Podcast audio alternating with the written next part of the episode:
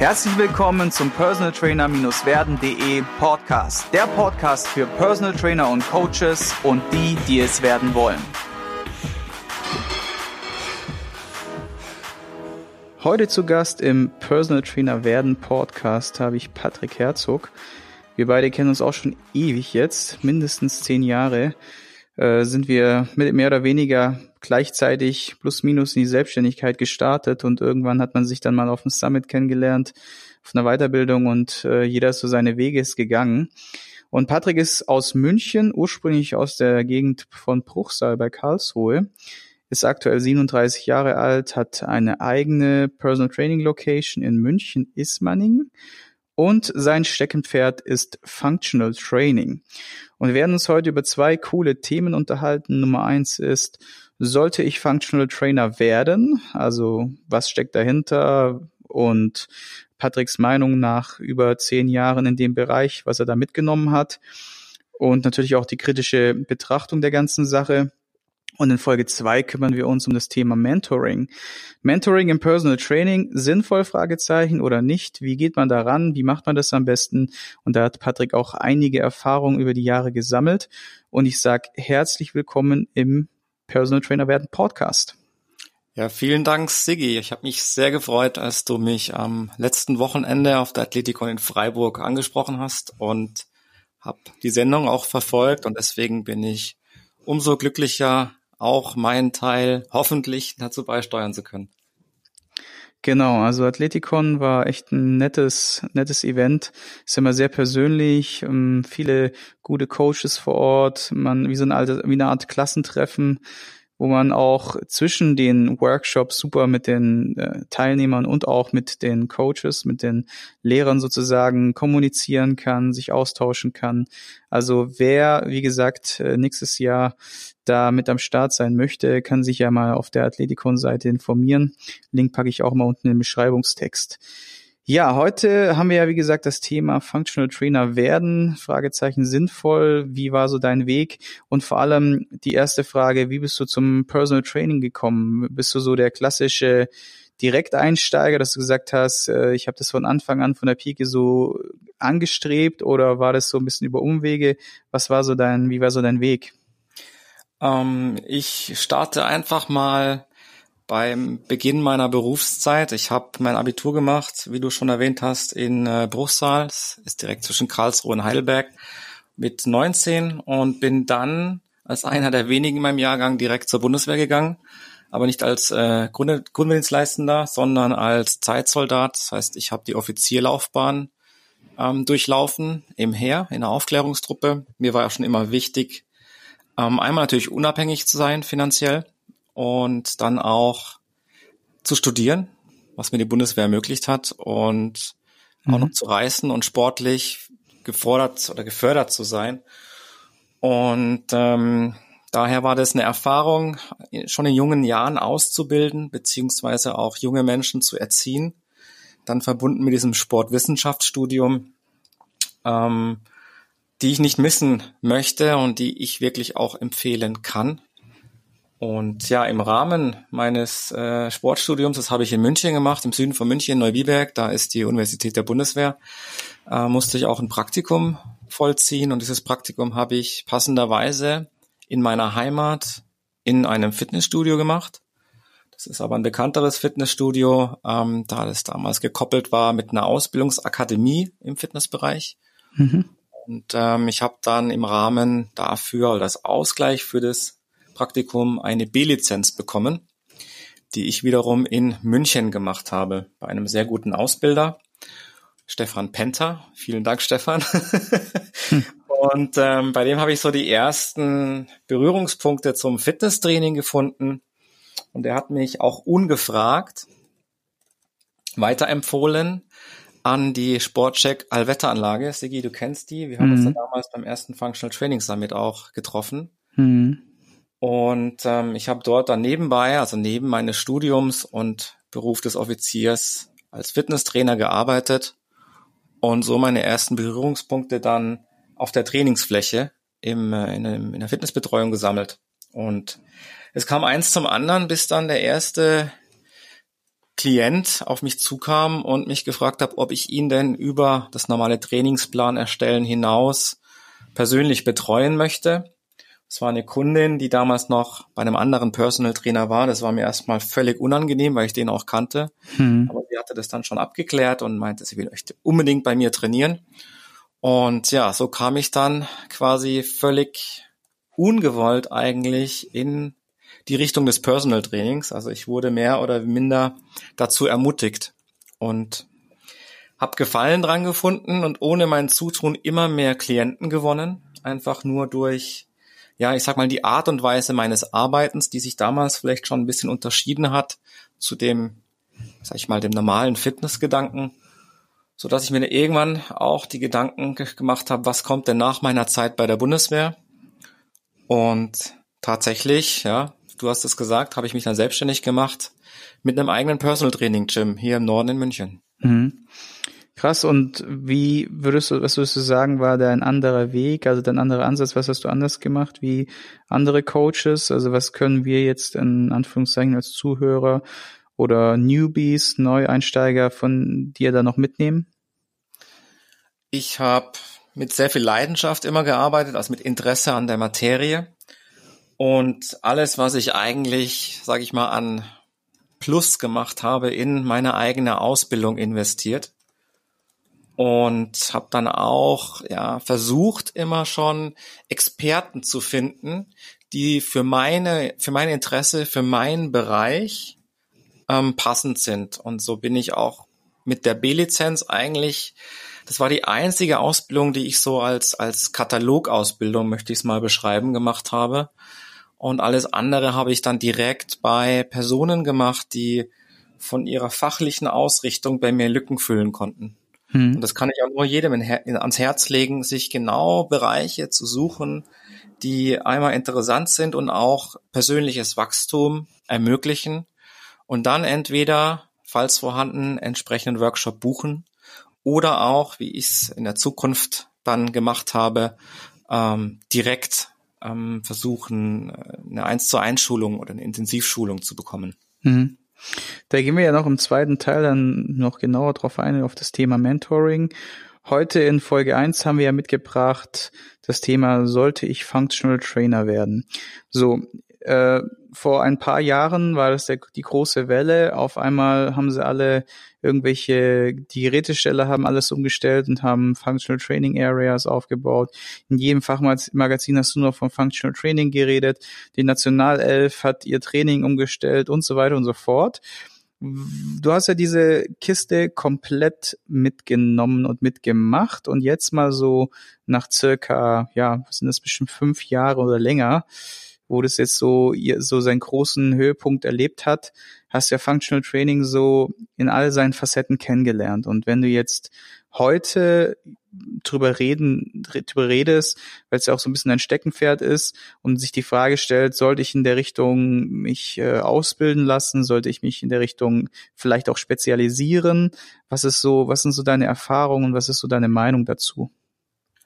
Ja, das Interessante ist, dass ich das gar nicht, auch wiederum nicht gewollt getan habe. Mich hat einfach interessiert, wie der Mensch funktioniert und wie ich einem Menschen, der geht, der sich bewegt, am meisten helfen kann. Und ich bin dann, ich hatte es schon angesprochen, von meiner fitnessorientierten Ausbildung weg hin zur funktionellen Ausbildung, weil ich für mich einfach erkannt habe, dass Geräte oder Maschinen, die im Fitnessstudio stehen, ähm, für einen funktionell lebenden Menschen nicht interessant oder nützlich sind. Die sind für einen Bodybuilder gut, aber eben nicht für den Büroathleten, also den Menschen, der ähm, morgens müde aufsteht, sich ins Büro schleppt, acht Stunden sitzt, nach Hause kommt und dann wieder auf der Couch sitzt. Der braucht einfach Bewegung, der braucht nicht in ein Fitnessstudio gehen, indem er sich wieder ein Gerät reinsetzt oder auch einen bilateralen Bankdrück, Bankdrück oder Latzugübung macht, sondern er braucht die Rotation.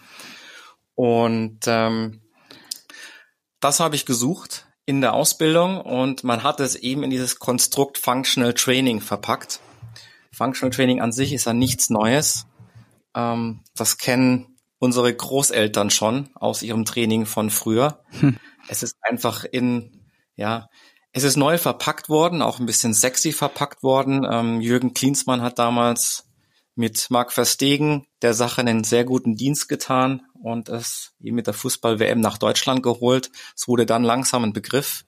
Der Riva Verlag hat mit dem Buch von Marc Verstegen Core Performance, das dürfte vielleicht vielen Begriff sein, so einen Grundstein gelegt für das Verständnis funktioneller Bewegung.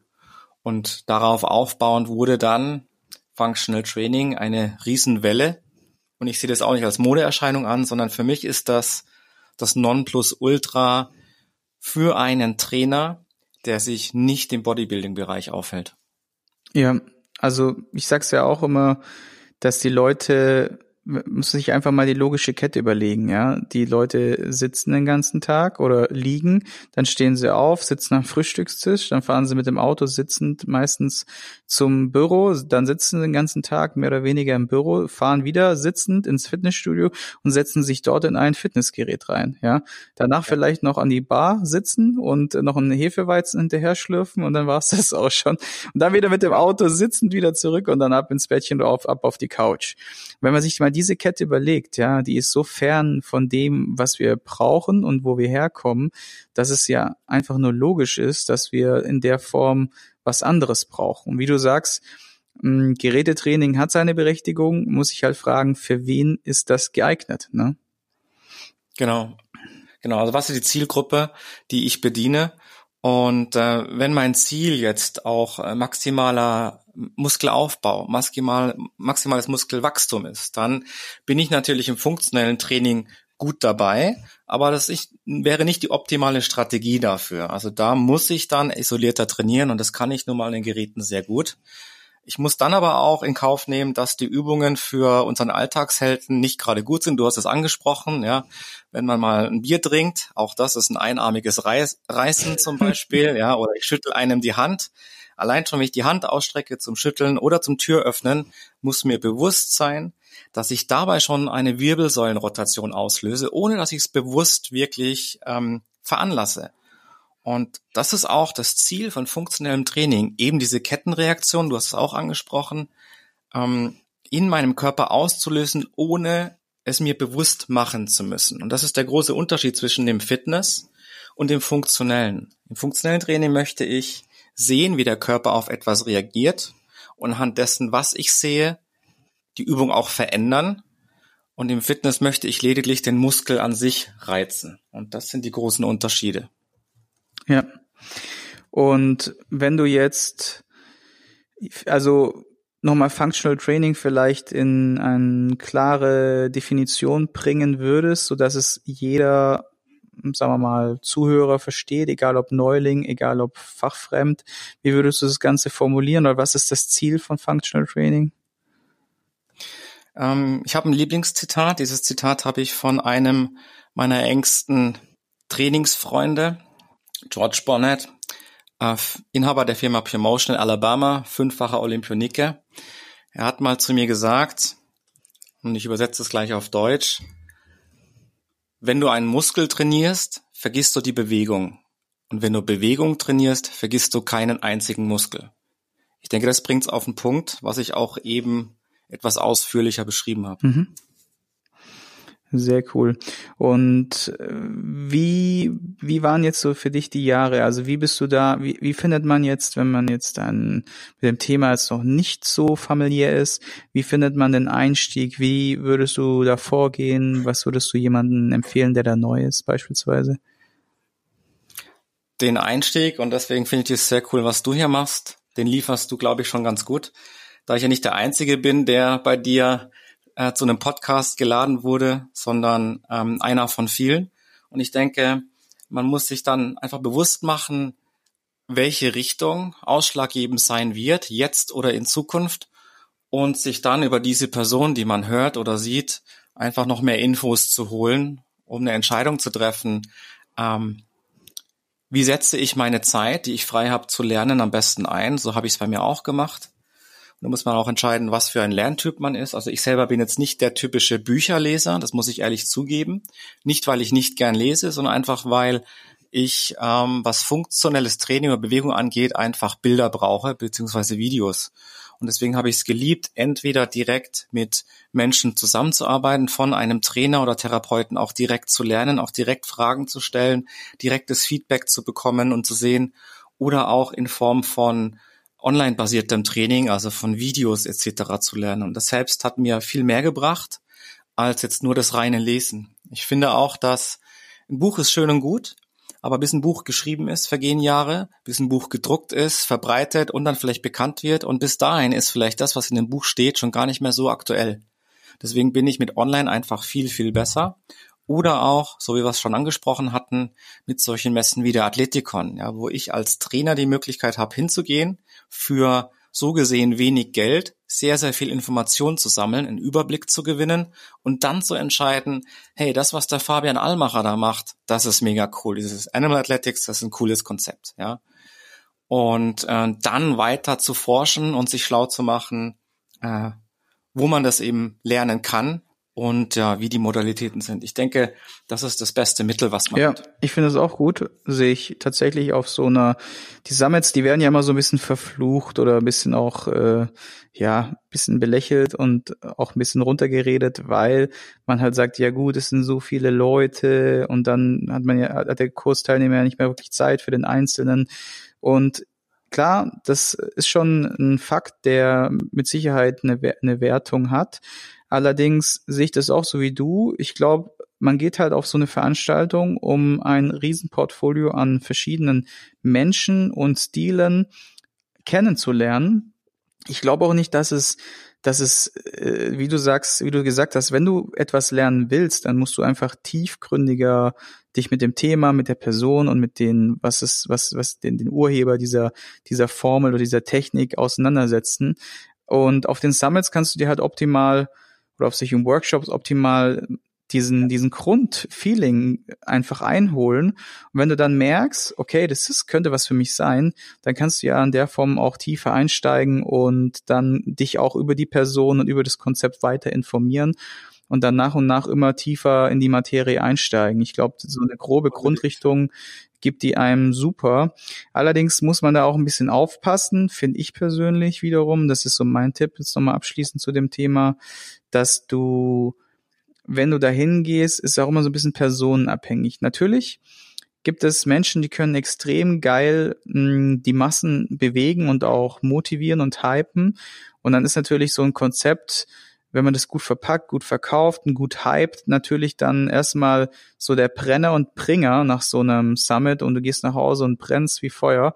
Und das kann relativ schnell wieder abflachen oder beziehungsweise kann auch in die falsche Richtung gehen, dass man dann halt irgendwie dann doch einfach mal so blinden Kurs bucht und dann da reingeht und dann merkst, okay, das war jetzt doch nicht so das Wahre. Ich glaube, man muss da so erstmal so ein paar Tage für sich mal sacken lassen, dann sich vielleicht nochmal irgendwie einen Podcast anhören oder vielleicht auch nochmal ein Buch organisieren. Und wenn man dann immer noch so brennt dafür, dann glaube ich, ist es die beste Entscheidung, die, diesen, diesen Brennen, diesen inneren, dieser inneren Stimme nachzugehen und dieses Konzept weiter zu verfolgen auch, ne? Genau, also ich sehe das genauso. Ähm, ich muss sagen, ich habe es ja genauso gemacht. Ich bin damals, diese Summits gab es ja damals noch nicht in Deutschland, als ich angefangen habe. Ich bin dafür in die USA geflogen und war da in LA, in San Francisco auf verschiedenen Veranstaltungen, auch auf Fitnessmessen unterwegs und habe da diese drei Tage Veranstaltung auch besucht und dort auch damals schon, ja, ich sag mal, Größen des funktionellen Trainings persönlich kennenlernen dürfen, die dann Jahre später erst nach Deutschland kamen. Und dadurch bin ich auch immer mehr in diese Szene reingerutscht und habe auch ein Gefühl dafür bekommen, ähm, wer so auf meiner Wellenlänge liegt. Ich denke, das ist auch wichtig, nicht unbedingt nur das Fachliche, sondern welches, welche Art des Coachings taugt mir denn mhm. selbst? Also was kann ich sehr gut adaptieren für mich? Und habe dann eben bei denen auch dann meine Ausbildungen teilweise gebucht. Aber ganz gezielt, also nie so ein, eigentlich nie so ein ganzes Paket, sondern gesagt, okay, da fehlt mir dieses Puzzleteil, da fehlt mir dieses Puzzleteil. Und ja, im Zuge dessen kam ich dann auch und da kommen wir, glaube ich, später noch zu, zu der Sache, die mir persönlich in meiner Entwicklung als Trainer am meisten helfen konnte. Ja, also ich sehe das auch so, dass, und vor allem ist es, finde ich, ein guter Tipp.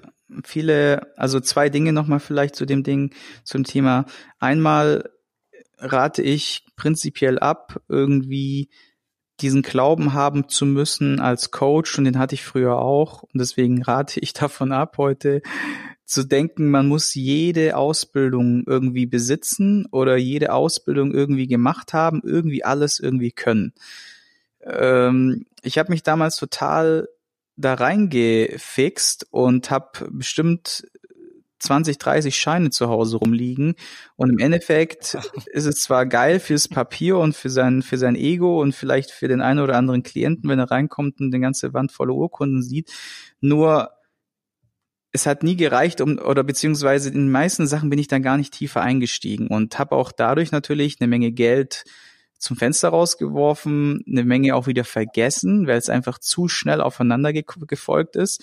Ich gebe auch immer den Rat, dass man, wenn man sich Ausbildung macht, auch mal wirklich so ein, zwei, drei, vier, fünf, sechs Wochen, vielleicht sogar acht oder zwölf Wochen zwischendrin einfach Zeit lässt, um das erstmal in den Alltag zu übertragen, an Klienten umzusetzen und so weiter, seine Erfahrungen zu sammeln, Fragen zu sammeln und dann vielleicht nochmal in den zweiten Anlauf äh, eine Ebene tiefer anzugreifen, so wie du das gemacht hast. Weil das ist der zweite, finde ich, gute Tipp oder gute Learning, was wir hier rausnehmen können, ist zu sagen, hey, ich gehe auf so ein Summit, dann nehme ich mal meine acht bis zwölf Wochen, setze es um in die Praxis, sammle meine Erfahrungen, sammle meine Fragen und dann buche ich nochmal gezielt bei denjenigen, dann werden wir ja später in Folge zwei noch genauer drüber sprechen, ein Coaching zum Beispiel und habe halt den großen Vorteil, dass das auch hängen bleibt, was ich da äh, so mitgenommen habe und dass ich halt auch die die äh, die das Geld halt auch richtig investiere und nicht dann irgendwie alles denke denke, dass ich alles haben muss irgendwie. Ne? Und ja. was ich auch noch richtig gut finde, ist dieser Punkt zu sagen, hey, alles, was du am Anfang als Personal Trainer in Anführungszeichen verdienst, lass den Gürtel wirklich äh, eng geschnallt am Anfang, gib die Kohle nicht für irgendwie schickeres Auto oder was auch immer aus, was man so gerne sich äh, genau. Tools Genau, was man sich so gerne alles anschaffen wollen würde, etc. Fehler, Ge die man macht. Ja, genau. Und sondern, sondern investiere das einfach, reinvestiere das Geld in, in Weiterbildung. Und ich habe das jetzt schon ein paar äh, ziemlich erfolgreiche Leute im Podcast gehabt, die alle gesagt haben, hey, ich habe die Kohle genommen, habe die direkt refinanziert. Und in unserem Fall war das damals tatsächlich auch so. Ja. Ja. Ähm ich wollte noch was ergänzen und zwar, wenn, wenn du dir als Trainer, der jetzt auf der Suche ist nach einer guten Ausbildung, ähm, überlegst, was du, wo du buchst. Ich, ich würde mir das Lernmodell auch ganz genau anschauen. Also aus meiner Erfahrung, Fitnesstraining ist strukturierter, auch einfacher und schneller zu lernen. Deswegen ist da oft ein reines Live-Seminar ausreichend. Ja, ich ein Gerät erklärt bekomme und was ich einstelle. Wenn ich jetzt aber funktionell eine Ausbildung buche, ist es viel komplexer. Ich habe kein Gerät, ich muss viel über dreidimensionale Freiheitsgrade, Gelenkbewegung etc. wissen. Und wenn ich jetzt vorher jetzt keine große Vorbildung habe, beziehungsweise ich auch etwas völlig Neues in diesem Modul lernen werde, ist es Sinn, wenn diese Ausbildung vorbereitet wird. Also ich bin da Fan von diesen Webcasts, dass entweder vor einer Ausbildung schon Videos zur Verfügung gestellt werden, wo man sich entsprechend vorbilden kann, oder es gibt ein gutes Booklet mit Bildern, oder es gibt YouTube-Videos dazu, wie auch immer. Aber um möglichst viel aus einer Ausbildung, aus so einem zwei- oder dreitägigen Live-Seminar rauszuziehen, wo es wirklich geballt um Wissen geht, wo ich auch nicht der einzige Teilnehmer bin, der da teilnimmt, ja, sondern vielleicht 20 oder 30, da empfehle ich wirklich, die Vorbereitung.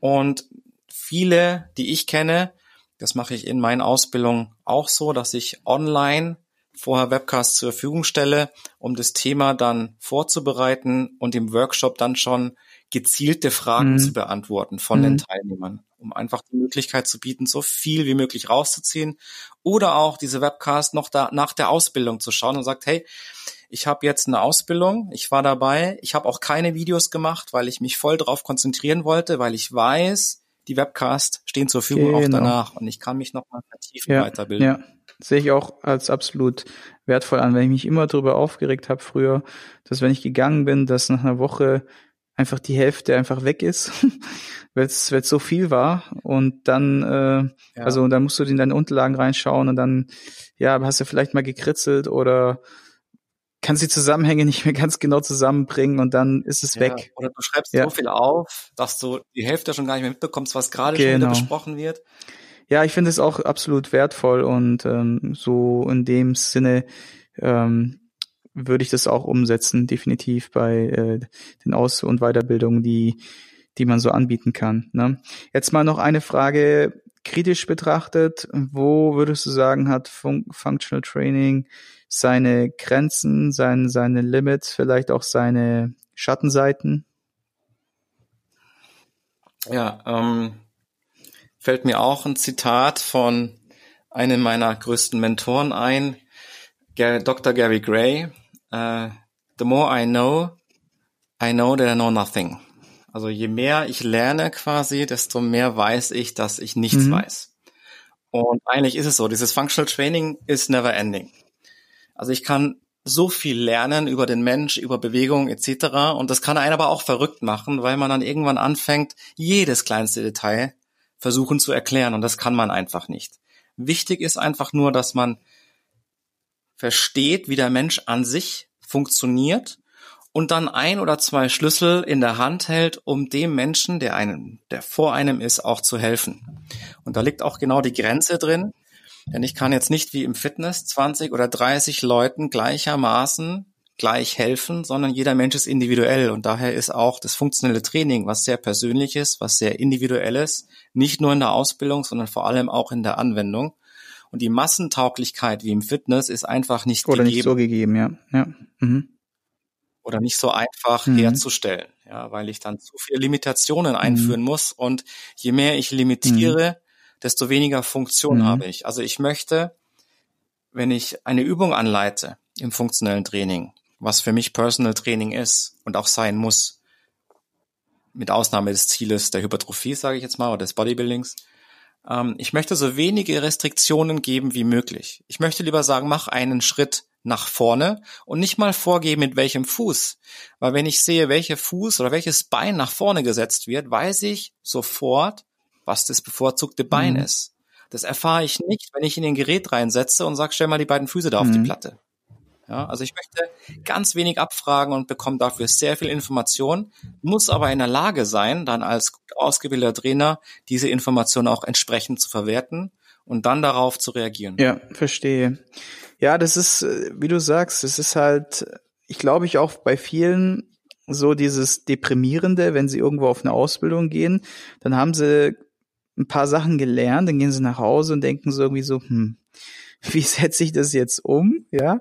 Und vor allem ist ja wieder jeder anders. Ne? Das heißt, ich komme ständig, werde ich mit irgendwelchen in Anführungszeichen Herausforderungen konfrontiert und muss immer wieder neu letztendlich reagieren. Und ich glaube, dass so ein Never-Ending Learning das eine, der eine Konsens ist und der andere, dass du dich auf jeden Fall auch in einem starken Netzwerk aufhalten solltest, weil du dann immer wieder auch mal bei Kollegen Rücksprache halten kannst, ne, die das vielleicht auch schon erlebt haben ja. oder auch schon mal behandelt haben oder anders an, angehen und vielleicht noch mal ein bisschen weiter sind oder vielleicht auch einen, einfach nur einen anderen Blickwinkel haben als du.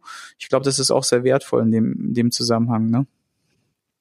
Ich habe dazu auch eine, eine nette Anekdote. Ähm, bei mir war das ja so, ich habe als erster Deutscher in USA die Ausbildung bei beim Gray Institute gemacht und genau das ist passiert, was du beschrieben hast. Das hat mich völlig aus der Bahn geschmissen, weil ich da ungefähr gelernt habe, dass alles, was ich bisher wusste, das komplett falsche ist und eigentlich völlig anders gemacht werden muss. Und somit musste ich mein komplettes Konzept überdenken und es hat mich bestimmt zwei Jahre gekostet, bis ich diese Ausbildung so für mich verwertet habe, dass ich sie auch wirklich mhm. anwenden konnte, um schnell Erfolge zu erzielen.